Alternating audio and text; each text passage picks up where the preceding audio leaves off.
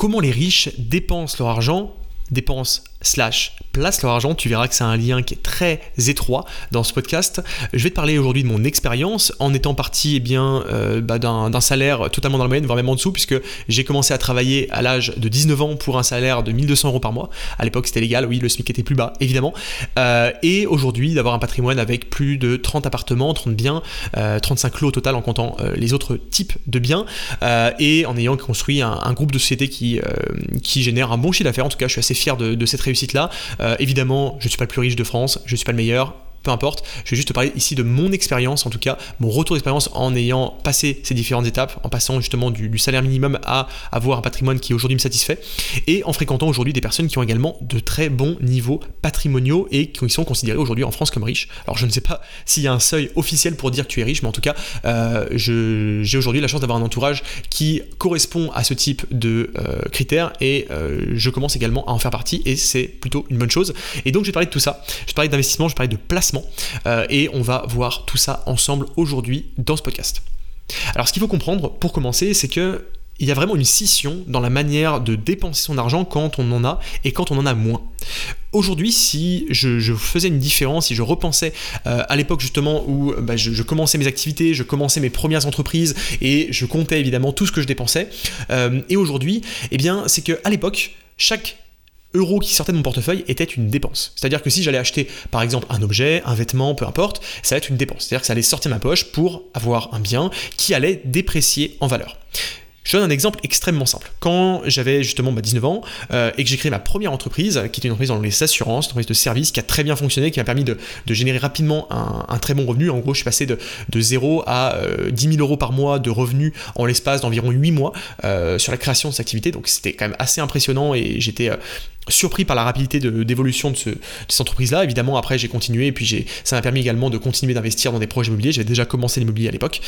Euh, eh bien, j'ai dû acheter une voiture. Donc, j'ai dû acheter une voiture que, j'ai toujours d'ailleurs aujourd'hui. C'est une voiture que je n'utilise plus au quotidien puisque j'ai, euh, tu verras dans d'autres podcasts, j'ai acheté la voiture de mes rêves il y a maintenant un peu plus d'un an, euh, qui est une Jaguar F-Type, qui était ma voiture de rêve. Bref, une voiture de sport que j'adore. Et à l'époque, j'avais acheté du coup une Mégane, une belle Mégane société avec deux places seulement, donc deux places à l'avant et à l'arrière une grande caisse, comme tu peux le voir sur pas mal de voitures euh, aujourd'hui sur les routes, euh, que j'avais payé un peu moins de 4000 euros.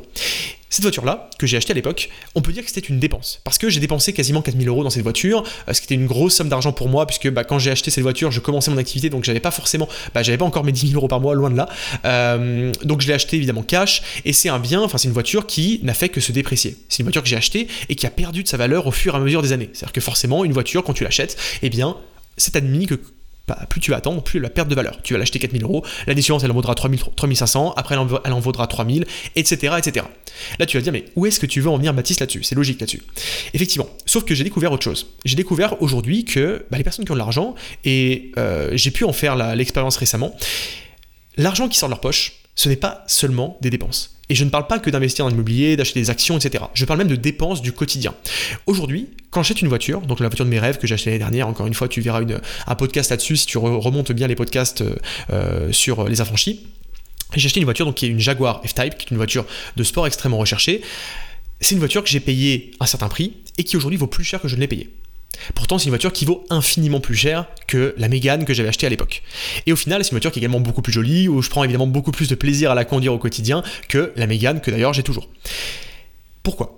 Parce que aujourd'hui, quand tu as de l'argent, et c'est là où c'est quasiment injuste, et à l'époque je ne m'en rendais pas forcément compte, quand tu as de l'argent et que tu vas acheter les bons modèles, les bonnes voitures, les bons biens, on reviendra après sur d'autres types de placements alternatifs, eh bien, tu peux faire des achats intelligents qui dans le meilleur des cas, te font gagner de l'argent, dans le pire des cas, ne t'en font pas perdre. Et c'est le cas de cette voiture, puisque je l'ai achetée juste avant la fin de sa production. Aujourd'hui, cette voiture, tu peux aller voir, elle n'est plus produite par la marque Jaguar, donc c'est une, voiture qui n'existera plus et qui est du coup devenue une voiture collection, puisque forcément quand une voiture n'est plus produite et qu'elle est recherchée, eh bien les acheteurs vont évidemment euh, bah, faire en sorte de se la procurer parce qu'ils ne pourront plus l'acheter de manière neuve. ok?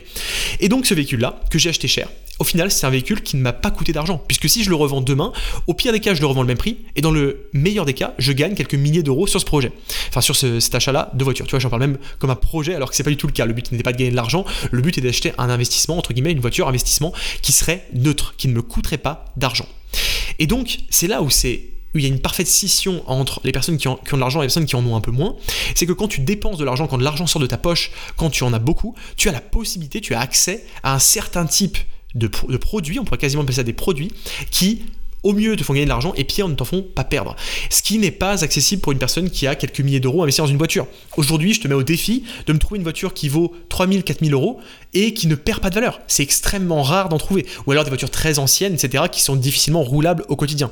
Malheureusement, les voitures qui prennent de la valeur aujourd'hui sont des voitures à un certain prix et des voitures qui ne sont pas accessibles au plus grand nombre. Et donc c'est pour ça qu'aujourd'hui, il y a des personnes qui vont acheter des Ferrari, par exemple, neuves et qui dès le lendemain de leur acquisition peuvent les revendre plus cher. Parce que certaines Ferrari sont tellement inaccessibles que quand tu l'obtiens, elle vaut plus cher en occasion qu'au neuf. Et ça, c'est complètement délirant quand on pense au commun des mortels, qui, quand il va acheter une Toyota chez Toyota, le lendemain, elle a déjà perdu 30% de sa valeur. Et ça, c'est la réalité. Donc aujourd'hui, la première scission que je vois dans la vie d'une personne qui a de l'argent et d'une personne qui en a pas, c'est qu'une personne qui en a peut se permettre d'acheter des choses, de se faire plaisir tout en gagnant de l'argent. Et ça, c'est quand même extrêmement contre-intuitif. Et je pense que si tu n'as pas conscience de ça, tu dois, ça doit faire un petit choc de te dire, mais attends, tu as des personnes qui vont rouler dans des voitures de luxe et qui en fait, bah, ça ne leur coûte rien. Parce qu'au final, la voiture qu'ils ont achetée, ils savent qu'ils peuvent la revendre le même prix. Donc je te laisse faire, euh, je te laisse imaginer, si aujourd'hui tu as beaucoup d'argent sur ton compte en banque et que tu veux t'acheter une Ferrari, la Ferrari de tes rêves, la Porsche de tes rêves, peu importe quelle voiture tu, tu adores, et que pendant un an tu roules avec, et un an plus tard tu la revends le même prix que tu l'as acheté. Au final, elle t'a coûté combien cette voiture? Bah, elle t'a coûté zéro. Juste l'assurance, l'entretien évidemment et l'essence. Mais au final, la voiture ne t'a pas coûté d'argent en soi. C'est simplement les déplacements que tu as fait avec qui t'ont coûté l'argent. Ok Et ça, c'est une première scission qui est pour moi fondamentale. Et c'est vraiment, euh, moi, c'était un choc quand j'ai découvert ça. Et là, on parlait des voitures, on peut faire le parallèle avec les montres. C'est un domaine que j'ai découvert plus récemment.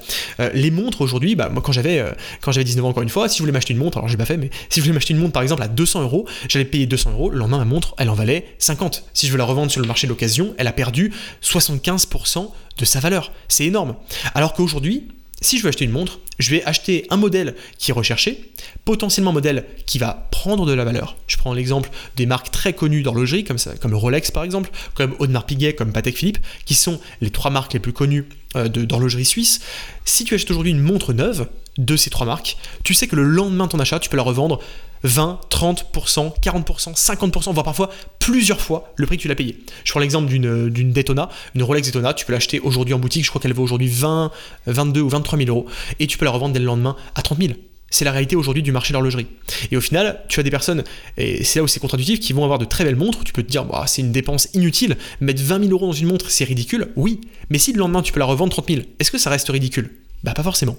Et donc aujourd'hui, des personnes qui ont de l'argent peuvent réaliser des investissements plaisir. Et ça, c'est quelque chose qui est absolument bah, novateur. Et quand tu viens comme moi d'un milieu qui est, on va dire, de, classe moyenne modeste, eh bien pour toi ça paraît délirant. Aujourd'hui, enfin à l'époque, moi quand je vois quelqu'un qui achetait une montre, je me disais bah c'est une dépense. Tu as dépensé 500 euros dans une montre, c'est l'argent que tu ne reverras jamais. Alors que Aujourd'hui, je vois des personnes qui achètent autour de moi, et moi aussi de mon côté, euh, c'est un investissement qui, m'intéresse de plus en plus, dans lequel j'ai commencé à, placer, euh, qui vont acheter des montres à 10 000, 20 000 euros, et qui bah, vont les porter pendant un an et les revendre le même prix, voire plus cher, un an plus tard. Et ça, c'est quelque chose quand même qui est assez appréciable. C'est ce qu'on appelle l'investissement plaisir, et donc tu portes ton investissement sur toi, c'est plutôt cool, et en plus, ça ne te coûte absolument rien du tout. Et pour information, ces placements-là, le, risque bah, d'une voiture, d'une montre, etc., c'est le vol, évidemment. Puisque bah, une voiture, tu peux l'assurer, une montre aussi, cela dit, mais euh, bon, c'est plus facilement volable qu'une euh, action en bourse ou euh, qu'un bien immobilier, évidemment.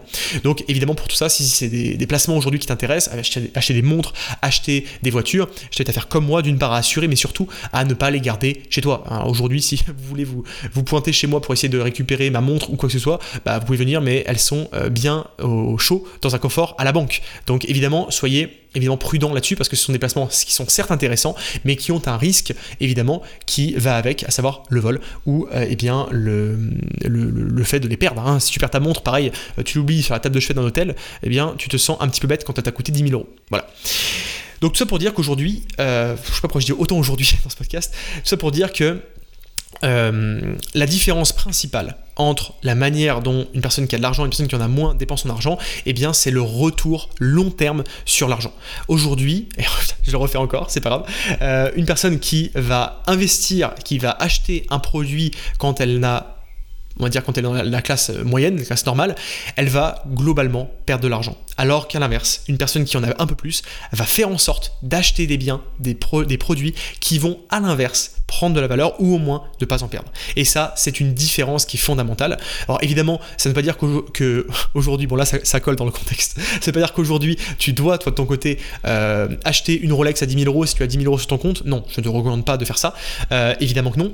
Par contre, ça veut dire que sur le long terme, peut-être qu'au lieu de dépenser son argent sur des biens qui vont perdre de la valeur, peut-être qu'il est plus judicieux de mettre cet argent de côté, de l'investir pour, dans un second temps, pouvoir acheter ce type de bien. Et c'est ce que j'ai fait de mon côté. De mon côté, quand j'ai commencé mes activités, même quand j'ai commencé à bien gagner ma vie via mes entreprises, euh, notamment celles dans les assurances, puis après avec l'immobilier, puis après avec mes autres activités, euh, je n'ai pas dépensé cet argent dans, par exemple, des biens qui allaient perdre de la valeur. Je n'ai pas acheté une voiture, par exemple, j'aurais pu acheter une voiture à 20 000 euros, une voiture très correcte, une très belle voiture, mais qui aurait perdu de la valeur. J'ai préféré continuer de rouler avec euh, ma, vieille Mégane qui m'a coûté très peu cher pour justement me dire plus tard, j'aurai un peu plus d'argent et je pourrais m'acheter une voiture beaucoup plus chère ma, voiture de rêve en l'occurrence, ma Jaguar, et c'est une voiture qui ne perdra pas de valeur et qui, peut-être même au mieux, m'a permis de gagner de l'argent sur le long terme. Et donc, le calcul que j'ai fait a été très simple. Mettre de côté mon argent, ne pas dépenser tout de suite dans des biens qui vont se déprécier, mais plutôt l'investir générer des revenus supplémentaires, acheter de nouveaux appartements pour aujourd'hui en avoir une trentaine, et après, dans un second temps, me faire plaisir sur des biens euh, qui vont prendre de la valeur et qui en plus vont me faire encore plus plaisir parce que ce sont des biens de prestige, des biens qui sont rares. Donc j'ai préféré ne pas acheter, je sais pas, une, une BMW d'occasion à 20 000 euros, et garder ma Mégane et à la place attendre un an, deux ans de plus et m'acheter ma Jaguar qui coûte beaucoup plus cher et qui par contre ne perdra pas de valeur sur le long terme. C'était le calcul en tout cas que j'ai fait à ce moment-là de ma vie et je ne le regrette absolument pas et je t'invite à réfléchir à ça et à voir à quel point euh, une personne aujourd'hui qui a de l'argent, qui, qui est considérée entre guillemets comme riche, elle peut se faire plaisir sur des choses qui paraissent folles, ostentatoires, des, des, montres à 20 000, 30 000, 50 000 euros, mais qui au final ne sont pas des investissements qui sont bêtes, parce que ces biens-là prennent de la valeur. Encore une fois, une personne qui a de l'argent, qui dépense 30 000 euros en boîte de nuit en en payant des bouteilles, euh, évidemment que cet argent, elle ne le retrouvera pas. Mais une personne qui a de l'argent et qui est intelligente et qui va placer cet argent dans des objets, dans des investissements plaisir, dans des voitures, etc., eh bien, globalement, si elle fait les choses correctement, elle ne perdra pas d'argent là-dessus.